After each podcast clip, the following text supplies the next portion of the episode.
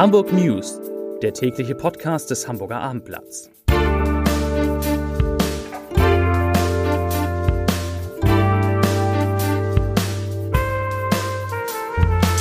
Hallo und herzlich willkommen zu unserer kleinen Nachrichtensendung. Mein Name ist Stefan Steinlein.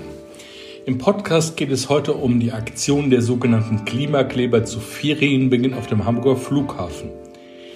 Es geht um den Bau von Sozialwohnungen, wo Hamburg im Bundesvergleich gut dasteht. Um einen Mann, der seit 38 Jahren doppelte Krankenkassenbeiträge zahlt. Um die Frau, die das Volksbegehren gegen Gendern auf den Weg gebracht hat. Um das gruselige Wetter der kommenden Tage. Einen Überfall auf dem Hamburger Sommerdom und um ein Treffen mit dem Hamburger Bürgermeister Peter Tschentscher. Bevor wir zu den Nachrichten kommen, schauen wir auf die Top 3, auf die drei meistgelesenen Artikel auf abendblatt.de heute. Auf 3 Großeinsatz auf dem Hamburger Dom. Auf 2 DRK rechnet in Wacken mit einer Schlammschlacht. Und auf 1 also die meistgelesene Geschichte gruselige Wetterprognose für den Norden. Und damit kommen wir zu den Nachrichten. Auf die Klimaaktivisten der Gruppe Letzte Generation kommen nach der stundenlangen Blockade des Hamburger Flughafens am ersten Ferientag Mitte Juli neben möglichen Strafverfahren nur noch Schadenersatzforderungen von vier Fluggesellschaften zu. Wir beabsichtigen, für die betroffenen Airlines der Lufthansa Group, also für Lufthansa, Swiss, Austrian Airlines und Eurowings, Schadenersatzansprüche geltend zu machen. Das erklärte eine Sprecherin des Konzerns am Montag auf Anfrage des Abendblatts. Noch vor wenigen Tagen hatte die Sprecherin gesagt, man prüfe bei solchen Protestaktionen Schadenersatzansprüche und eine Forderung. Jetzt prüft man also nicht mehr, sondern man beabsichtigt. Wie hoch der Schaden für den Konzern war und wie viel Schadenersatz er nun von den Klimaaktivisten fordert, bleibt indes unklar. Die Unternehmenssprecherin sagte, man wolle sich zu Details nicht äußern. Luftfahrtexperten gehen jedoch davon aus, dass dem Flughafen selbst und den Fluggesellschaften durch die Blockade in Hamburg ein Schaden von mehreren Millionen Euro entstanden ist. Das zweite Thema. Die Zahl der Sozialwohnungen in Deutschland ist im vergangenen Jahr erneut gesunken.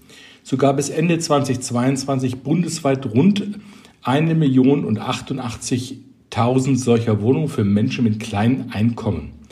Das sind rund 14.000 weniger als noch ein Jahr zuvor. Das geht aus der Antwort der Bundesregierung auf eine Frage der Bundestagsfraktion der Linken hervor. Neu gebaut wurden im Jahr 2022 demnach 22.545 Sozialwohnungen. Eine negative Bilanz ergibt sich, da rund 36.500 Preisbindungen ausliefen.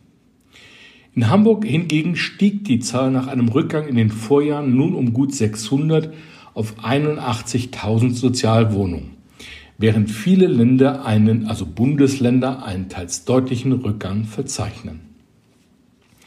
Das Hamburger Abendblatt, damit sind wir bei unserem nächsten Thema, feiert dieses Jahr im Oktober seinen 75. Geburtstag. Aus diesem Anlass blicken wir in einer großen Serie nicht nur auf die 75 wichtigsten Geschichten aus dieser Zeit zurück, sondern wir bringen 25 Leserinnen und Leser auch mit Peter Tschentsche zusammen. Der Hamburger Bürgermeister macht den 90-minütigen Besuch im Gästehaus des Senats am Feenteich anlässlich unseres Geburtstags möglich. Es gibt eine Fragerunde mit dem Sozialdemokraten zu den Themen Hafen und Wirtschaft, Klimawandel, Soziales und Ehrenamt, Mobilität und Kultur. Wie Sie mit Glück teilnehmen können, lesen Sie auf abendblatt.de in unserem E-Paper und in der gedruckten Ausgabe von Dienstag. Das nächste Thema. Er flog Bundespräsidenten und Kanzler. Hat ein pensionierter Pilot der Bundeswehr mehr als 30 Jahre zu Unrecht doppelte Beiträge zur Krankenkasse gezahlt? Klaus Hader, inzwischen 93 Jahre alt, wurde freiwilliges Mitglied in einer gesetzlichen Krankenversicherung, weil nur die eine Behandlung zahlte, die er dringend brauchte. Dadurch musste er den Arbeitnehmer und den Arbeitgeberanteil tragen. Was am Anfang wenige hundert Mark ausmachte, hat sich mittlerweile auf 873 Euro pro Monat erhöht. Hader schrieb reihenweise Politiker wegen dieses Themas an, doch keiner reagierte. Ihre homophoben Aussagen hatten für Empörung in Hamburg gesorgt. Nun, fast sechs Monate später, entschuldigt sich Sabine Mertens. Sie ist die Sprecherin der Anti-Gender-Volksinitiative. Und sie sagt, es tut mir leid, dass ich mit meinen oft zitierten missverständlichen Äußerungen den Eindruck erweckt habe, Homosexualität sei anormal. Das erklärte sie am Montagvormittag.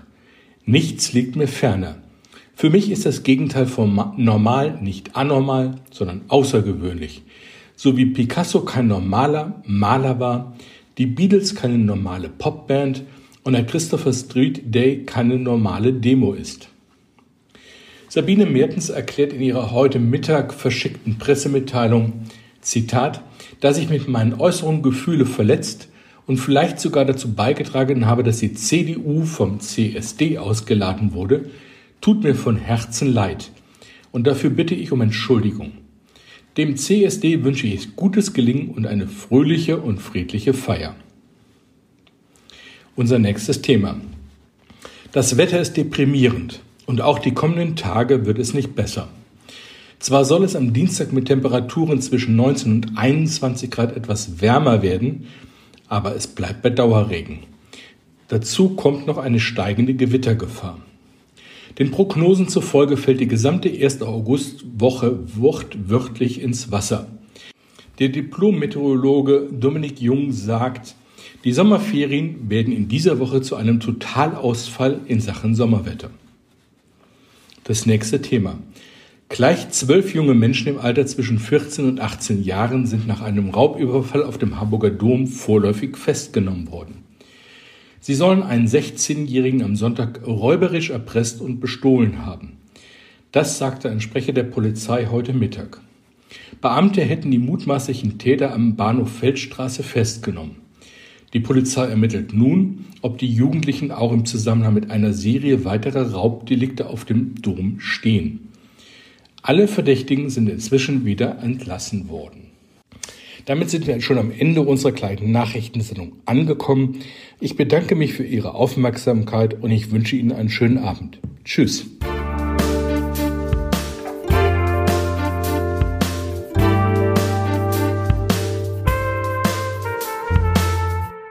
Weitere Podcasts vom Hamburger Abendblatt finden Sie auf abendblatt.de slash podcast.